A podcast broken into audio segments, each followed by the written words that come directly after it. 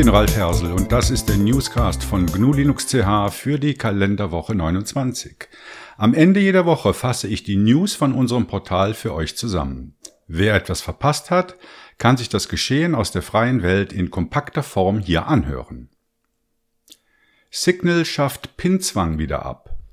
Der Messenger Signal ist bekannt und beliebt für seine gute Ende-zu-Ende-Verschlüsselung und die Wahrung der Privatsphäre seiner Anwender, soweit dies bei einer Firma unter US-Jurisdiktion überhaupt möglich ist. Diese Vorteile führen jedoch auch zu Einbußen bei der Benutzungsfreundlichkeit. Um die Wiederherstellung von Accountdaten zu vereinfachen, führte Signal vor einigen Wochen eine PIN ein. Diese dient zum Verschlüsseln von Profildaten, App-Einstellungen und der Kontakte, die nun auf den Signal-Servern gespeichert werden sollten. Als Reaktion auf die negativen Rückmeldungen hat Signal-Erfinder Moxie Marlinspike auf Twitter angekündigt, dass diese Funktion künftig optional sei und abgeschaltet werden könne, was in der aktuellen Beta-Version von Signal bereits der Fall ist. Damit würden dann aber auch die Vorteile des automatischen Abgleichs verloren gehen, so Marlinspike. Alte URL-Bar unter Firefox 78 Plus wiederherstellen. Bereits in Version 75 des Browsers Firefox wurde eine neue Variante der URL-Bar eingeführt. Dabei handelt es sich um die Eingabeleiste, über die Webseitenadressen aufgerufen werden können. Bei einem Klick vergrößert sich diese URL-Bar um das Vielfache, um so den Fokus auf die Eingabe zu lenken. Viele Anwender empfinden dies als störend und wünschen sich das ursprüngliche Verhalten zurück. Bis vor einiger Zeit war dies über Einstellungen in der erweiterten Konfiguration von Firefox möglich, doch diese Funktion wurde mit der aktuellen Version abgeschafft. Daher bleibt nur noch der Umweg über die Definition eines eigenen Stylesheets. Eine einfachere Möglichkeit bietet der Megabar Styler, mit dessen Hilfe über ein Webfrontend automatisch eine entsprechende Konfigurationsdatei generiert werden kann. Mobian ist Debian auf Mobilgeräten. Das Open Source Projekt Mobian zielt darauf ab, das GNU Linux Betriebssystem Debian auf mobile Geräte zu bringen. Nachdem Postmarket OS ihre Pinephone Community Edition angekündigt hat, gibt es jetzt ein neues Projekt namens Mobian, das verspricht, ein reines Debian auf dem Pinephone installieren und verwenden zu können. Mobian integriert Standard Debian GNU Linux Pakete mit der GNOME-basierten Phosh Benutzeroberfläche, die von Purism für ihr Librem 5 Telefon entwickelt wurde GLPI 9.5 erschienen. Das IT-Management-System GLPI ist in der Version 9.5 erschienen. Die Neuerungen umfassen jetzt einen Marketplace, wo man nach Plugins suchen und diese installieren kann. Es ist jetzt möglich, grafisch die Abhängigkeiten eines Systems zu sehen und zu beobachten, was passiert, wenn eines der Systeme ausfällt. Beim Projektmanagement hat man mit GLPI jetzt auch die Möglichkeit, sich das Ganze als Kanban-Board anzusehen, was es visuell einfacher macht, einen Überblick über die Aufgaben im Projekt zu behalten. GNOME 3.36.4 erschienen. Das GNOME-Projekt gibt die Verfügbarkeit von GNOME 3.36.4 als vierte von neun Wartungsaktualisierungen der neuesten Serie der GNOME 3.36 Desktop-Umgebung bekannt. GNOME 3.36.4 erscheint drei Wochen nach der Punktveröffentlichung von GNOME 3.36.3 und bietet weitere Fehlerbehebungen, Verbesserungen und Übersetzungsaktualisierungen, um die Stabilität und Zuverlässigkeit der GNOME 3.36 Arbeitsumgebung zu erhöhen. Vorgestellt Reg App Screen Recorder. Es gibt einige Werkzeuge, um Videoaufnahmen des Desktops zu erstellen. Zu den bekanntesten gehören der Simple Screen Recorder, der Chasm Screencaster oder das OBS Studio für weitergehende Ansprüche. Nicht zu vergessen äh, der GNOME-eigene Screen Recorder, den man mit der Tastenkombination Alt, Ctrl, Shift, R starten bzw. stoppen kann. Die Tools unterscheiden sich wesentlich in ihrem Funktionsumfang und der Benutzerfreundlichkeit. Wer gelegentlich ohne großen Aufwand einen Screencast erstellen möchte, ist mit den meisten Werkzeugen überfordert. Einen guten Mittelweg findet die Anwendung RegApp, die als Flatpak in Version 1.1.0 zum Ausprobieren bereitsteht. Zabbix in Version 5.0.2 released. Zabbix ist ein Open-Source Monitoring-Programm, welches sich insbesondere dadurch von anderen abhebt, dass alles aus einem Guss ist. Eine GUI, IPMI, SNMP, SSH, Telnet, WMI, HTTP, Support ist schon mit an Bord und braucht keine zusätzlichen Programme oder Plugins. Vorzugsweise sammelt Zabbix die Daten via Zabbix Agent. Vorteilhaft ist außerdem, dass sich praktisch alles über die Benutzeroberfläche konfigurieren lässt. Starlight MK3 Notebook. Wer ein kleines, leichtes und günstiges Linux-Notebook sucht, wird eventuell bei der britischen Firma Starlabs fündig. Dort kann das neue Modell Starlight MK3 zum Preis von 440 Euro vorbestellt werden. Das Notebook erscheint in einem neu gestalteten Gehäuse, verfügt über ein 11,6 Zoll LED-hintergrundbeleuchtetes ARC IPS Matt-Display mit Full HD Auflösung. Unter der Haube wird das Linux Notebook von einem 1,1 GHz Quad-Core Intel Pentium Silver N5000 Prozessor, der bis zu 2,7 GHz erreichen kann. Außerdem verfügt er über 8 GB Arbeitsspeicher sowie eine Intel UHD 605 Grafik, ein lüfterloses Design, ein Trackpad aus Glas, ein verbessertes Audiosystem, eine Tastatur mit Hintergrundbeleuchtung und eine schnelle 240 GB SSD. RaspX Kodi für Raspberry Pi 4 in der 8 GB Version verfügbar. Die neue Version des auf Debian GNU Linux 10 Buster basierenden RaspX Kodi Linux OS für Raspberry Pi Computer unterstützt jetzt auch die 8 GB Variante des Raspberry Pi 4 Modells. Wer sein Raspberry Pi in ein vielseitiges Media Center verwandeln möchte, kann den RaspX Kodi Bild auf der Webseite herunterladen. Pinephone mit verbesserter Akkulaufzeit. Dem Entwickler Samuel Holland ist es gelungen, die Akkulaufzeit des Pinephones dank der Firmware-Komponente Crust deutlich zu verbessern. Im Idle Mode ohne aktives Modem konnten in Tests Laufzeiten von bis zu 100 Stunden gemessen werden. Mit aktiviertem Modem lässt sich laut Pine64 eine Steigerung der Laufzeit um 40 Prozent erreichen, was einer Gesamtlaufzeit von 24 Stunden entspricht. Ubuntu Mate 20.04 Beta für den Raspberry Pi. Martin Wimpress stellt die Beta 1 Version von Ubuntu Mate 2004 für den Raspberry Pi in einem detaillierten Video vor. Dabei geht er auch darauf ein, was in der Beta 1 noch nicht funktioniert, wie zum Beispiel Bluetooth und Wi-Fi. Ubuntu, Mate 2004 Beta 1 ist verfügbar für die Raspberry Pi Modelle B2, 3, 3 Plus und 4. Tipp Windkarte.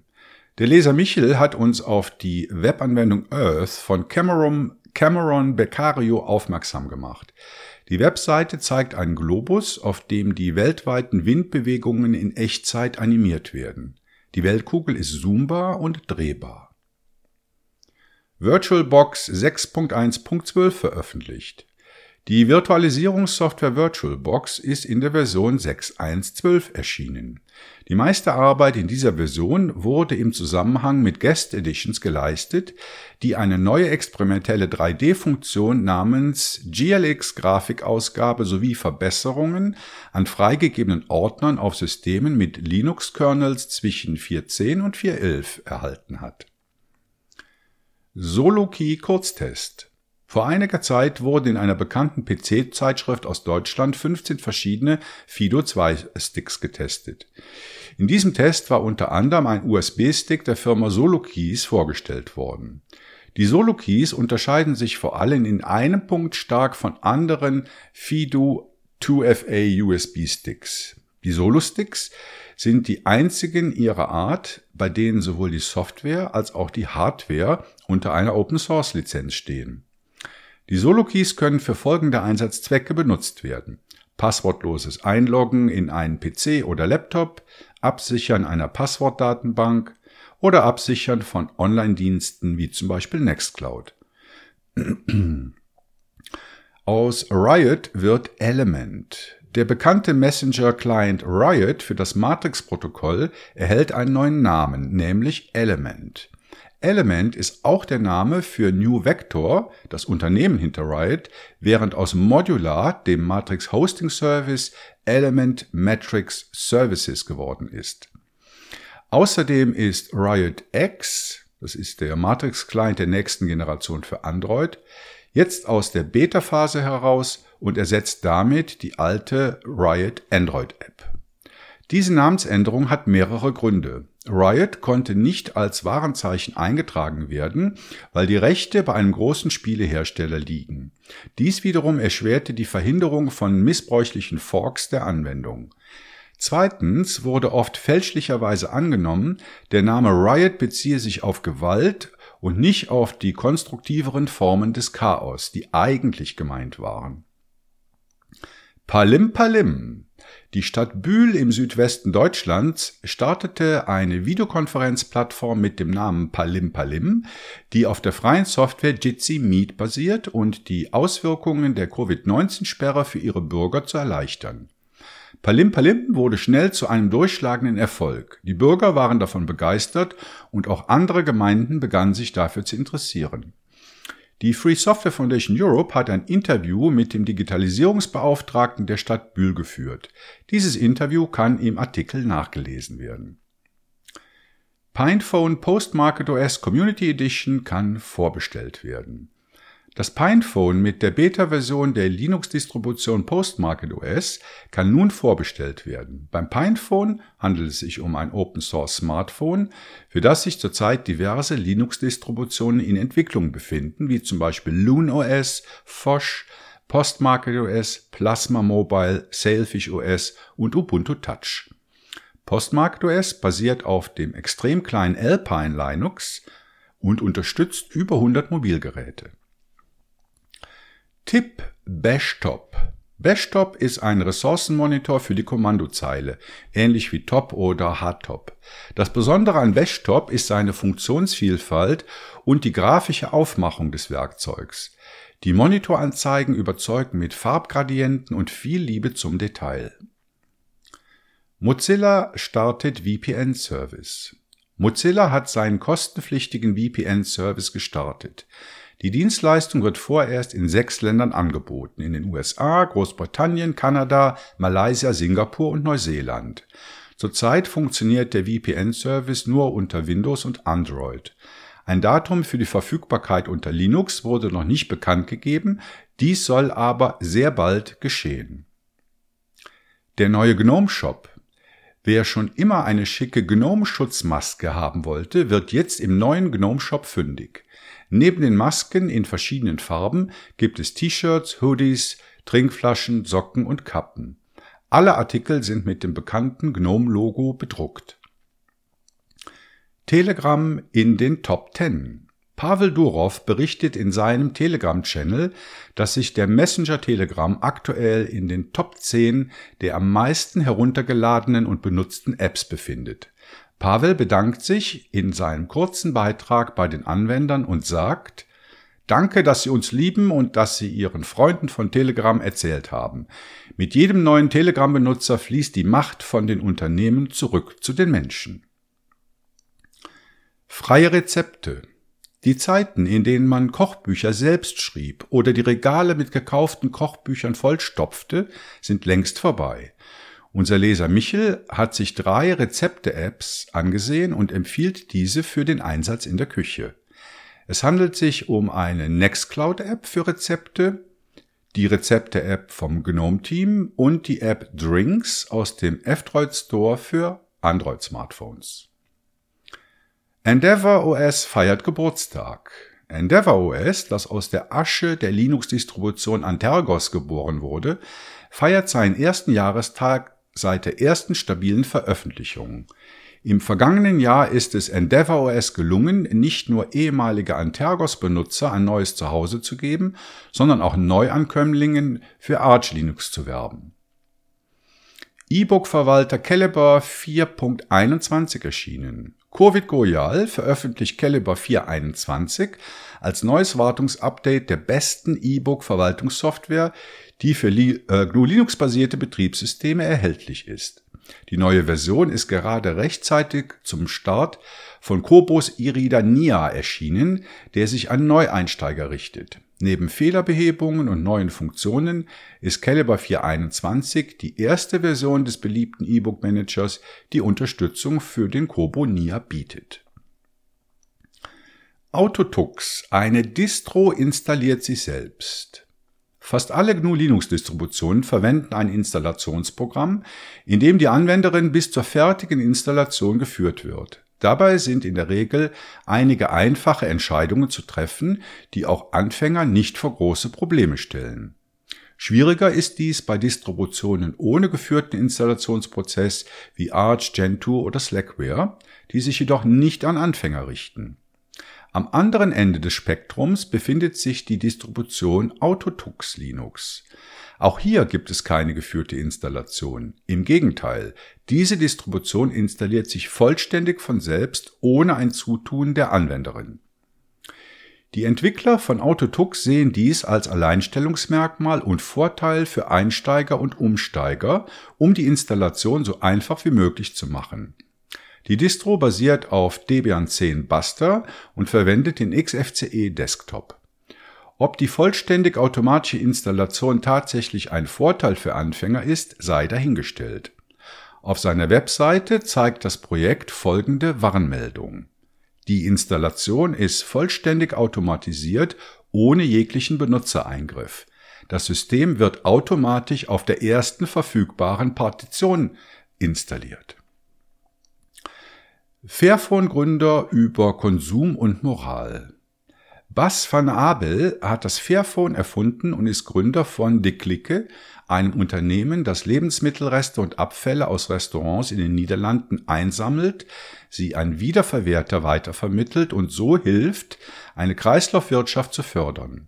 Van Abel ist ursprünglich Designer und Ingenieur, heute aber ganz darauf fokussiert, Alltag und Konsum der Menschen nachhaltiger zu gestalten.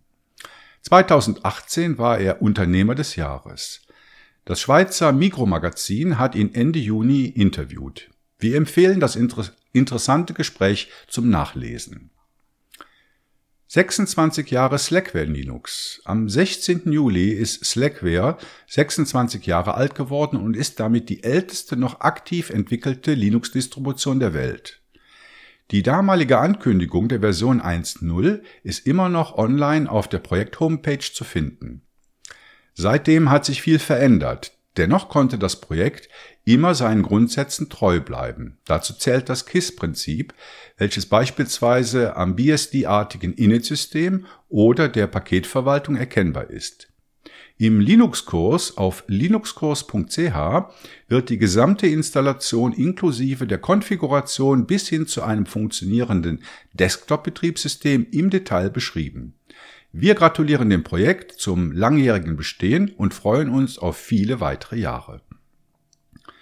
Thunderbird 78 mit vielen Verbesserungen. Der E-Mail-Client Thunderbird ist in Version 78 erschienen und bringt eine Vielzahl von Verbesserungen und neuen Funktionen mit. Bei dieser Version handelt es sich um einen sogenannten ESR-Release, welches erweiterten Support erhält. Unter anderem wurde der Dialog zum Erstellen von Nachrichten überarbeitet, ein verbesserter Dark Mode eingeführt und der Lightning-Kalender direkt in die Anwendung integriert. Das waren die News für euch aus dieser Woche. Anregungen und Kommentare könnt ihr gerne auf der Seite, in Telegram oder auf Mastodon hinterlassen. Die Adressen findet ihr auf unserer Webseite. Bleibt frei, schreibt bei uns mit und lest auch nächste Woche GNU Linux CH. Macht es gut und hört wieder rein.